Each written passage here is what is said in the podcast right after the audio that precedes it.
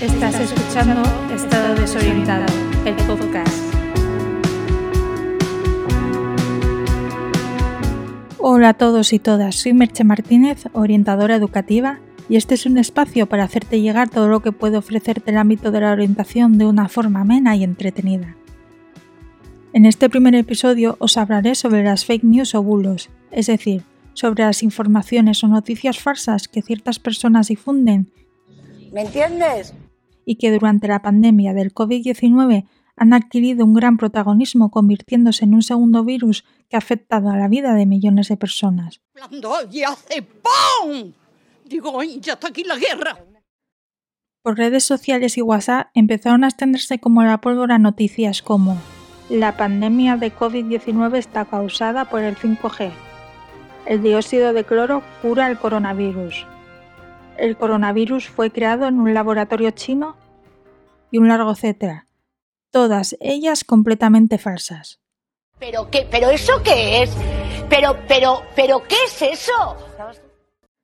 A continuación vais a escuchar un fragmento de una charla TCX por Clara Jiménez llamada Toda la verdad sobre la desinformación, del 29 de octubre de 2018, pero que sigue en completa actualidad. Vamos a por qué se fabrican este tipo de noticias falsas. Nosotros hemos identificado tres razones. La primera, por pura maldad, por puro divertimento, por crear contenidos falsos para ver hasta dónde pueden llegar, a cuánta gente son capaces de convencer.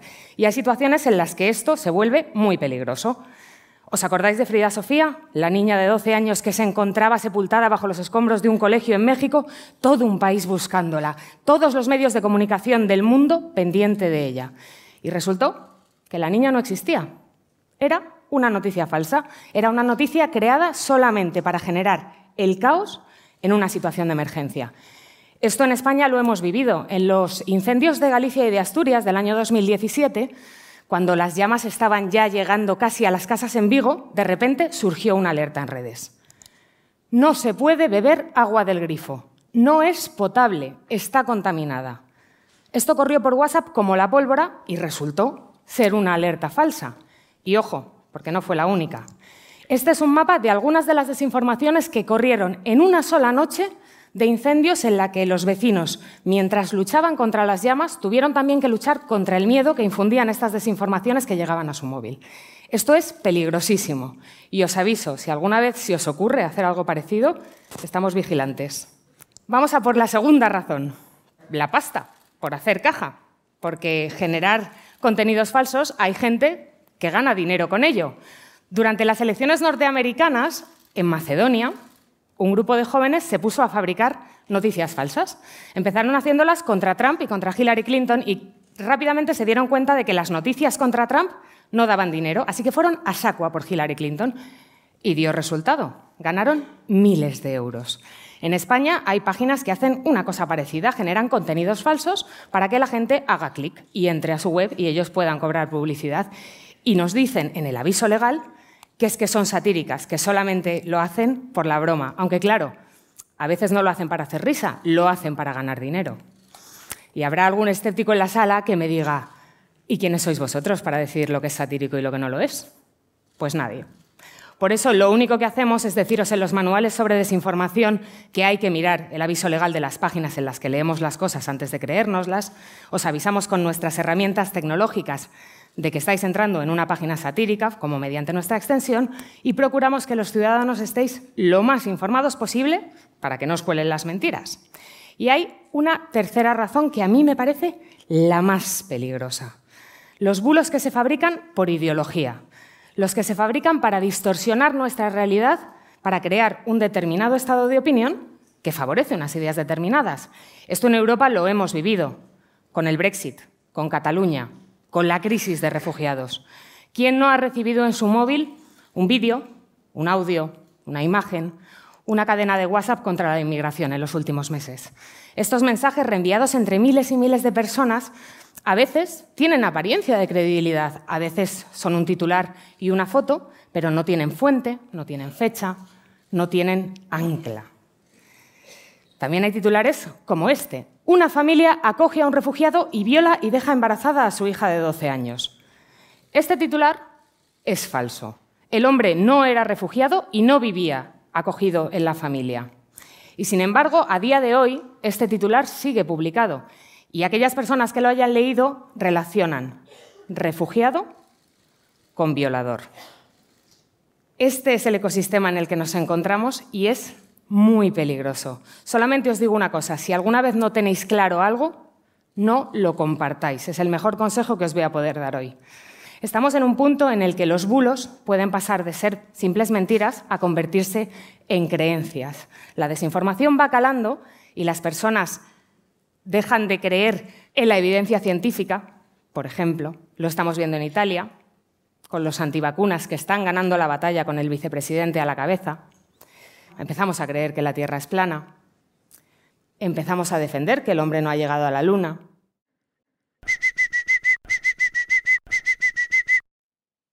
Pero ¿por qué nos creemos estas noticias falsas? ¿Es que nos tragamos cualquier cosa que se nos presente de forma bonita? Eso que estás pensando, me lo borras. Esto en realidad tiene una explicación científica. El psicólogo Jonathan Haidt, tras numerosos estudios e investigaciones, señala en su libro La mente de los justos que la mayor habilidad de nuestro cerebro no es buscar la verdad, sino reafirmar nuestras intuiciones, opiniones e ideas previas. ¿Este que estudia en Java? ¿O en Oxford? ¿Eh? Por tanto, en nuestra mente, la intuición va primero y la razón después. Y aquí es donde entran en juego los sesgos cognitivos, una especie de atajos mentales que toma nuestra mente de forma inconsciente para llegar a la solución de problemas de forma más simple y rápida. A ver, quiero las máquinas funcionando las 24 horas. Como si esto fuera una red de pocholos, ¿sabéis? ¿No? Chiquipum, chiquipum, chiquipum, chiquipum. En concreto, en este caso sería el sesgo de confirmación, que explica la tendencia del ser humano a buscar y a dar valor a aquella información que confirme sus pensamientos y creencias. Entonces, ¿estamos condenados a la desinformación? Por supuesto que no. Aquí es donde nuestro pensamiento crítico debe entrar en acción y luchar contra el sesgo de confirmación. Vamos a ver, hija, pero vamos a ver. Y te preguntarás, ¿y cómo hago eso? Ahora te voy a dar una serie de trucos o tips para detectar los bulos o fake news que pueden ayudarte en dicha tarea. Comenzamos. Comenzamos. Contrasta las noticias que recibas a través de WhatsApp y redes sociales, por medios y fuentes de información oficiales. Desconfía si no ponen nombre del autor, no citan fuentes probadas, no incluyen fechas y lanzan una información inverosímil o poco creíble. Comprueba la URL. Hay páginas que tratan de imitar la dirección de los medios oficiales cambiando alguna letra. No te quedes solo con el titular, especialmente si es morboso. Comprueba el resto de la noticia. No te fíes si contiene faltas ortográficas o contiene un lenguaje poco profesional. ¿La imagen o vídeo que le acompaña es llamativo? ¿Podría tratarse de un montaje? Comprueba la fecha de publicación. Desconfía si son vídeos o imágenes poco profesionales, tienen muchos cortes o parecen modificados. Sospecha si te piden que lo compartas o lo reenvíes a tus contactos. No, no, no, no. Así no. Para terminar, te pido dos cosas para que juntos acabemos con el virus de los bulos o fake news. Usa siempre el sentido común y no reenvíes o compartas información no contrastada. Gracias por escucharme y dedicarme un rato de tu tiempo. Recuerda que puedes encontrarme en redes sociales como arroba merorienta. Hasta el siguiente episodio. Chao. Ella es Paula, tiene 17 años y ahora va a recibir un mensaje.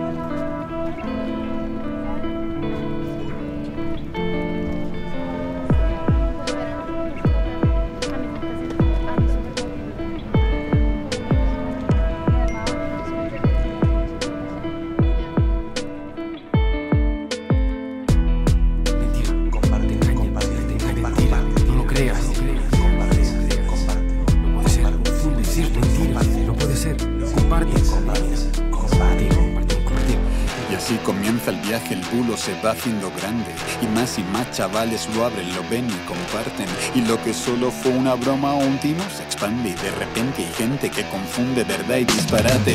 El virus es mentira, es un invento de China para sembrar miedo y luego vender mascarillas. No, no, espera, no es mentira. Bill Gates lo patrocina para inyectarte nanorobots con su medicina.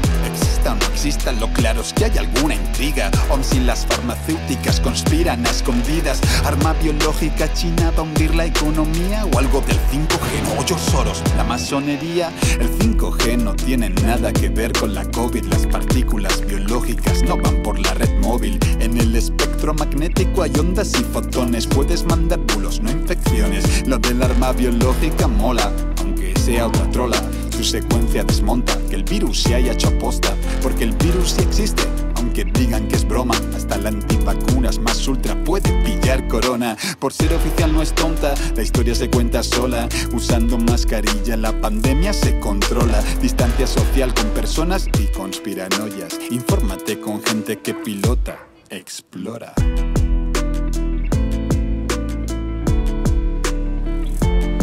Les presento a Adrián, tiene 17 años y ahora mismo le va a sonar el teléfono. Borra, borra, borra, borra.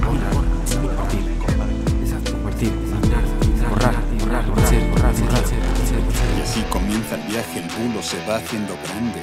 Y más y más chavales lo abren, lo ven y comparten. Y lo que solo fue una broma o un timo se expande. Y de repente hay gente que confunde verdad y disparate. La tierra es plana, ah, todo es una trama. ah. La ciencia te engaña, es un complot, una manipulación descarada. ¿Cómo van a caminar boca abajo en Australia?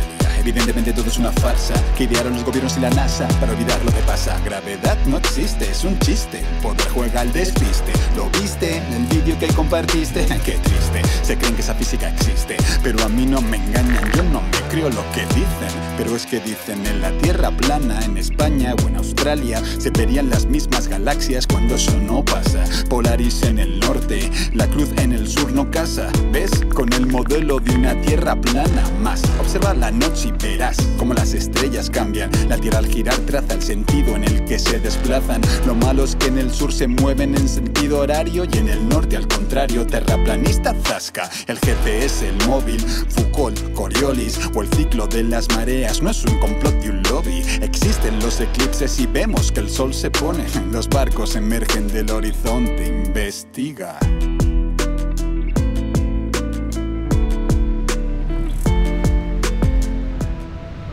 Aquí tenemos a Carlota, de 18 años, y ¿saben qué? También va a recibir un mensaje, sí.